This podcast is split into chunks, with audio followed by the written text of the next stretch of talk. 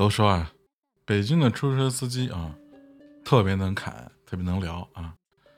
这前两天半夜的飞机刚到北京，打了一出租车，我听司机口音，我觉得像是南方人啊。哎，我就不问他，哎，我说北京的出租车不都只让本地人开吗？哎，师傅就跟我说啊，他说自己当年来北京的时候啊，想来开出租，结果呢，他被告知。只有京户才能在这儿开出租啊！他当时感觉被深深的歧视了，于是呢，他怒而啊专攻工程技术，直到后来呢，被一个央企啊人才引进啊录取了，获得了北京户口，然后呢，他就辞职了啊，终于实现了自己开出租的梦想。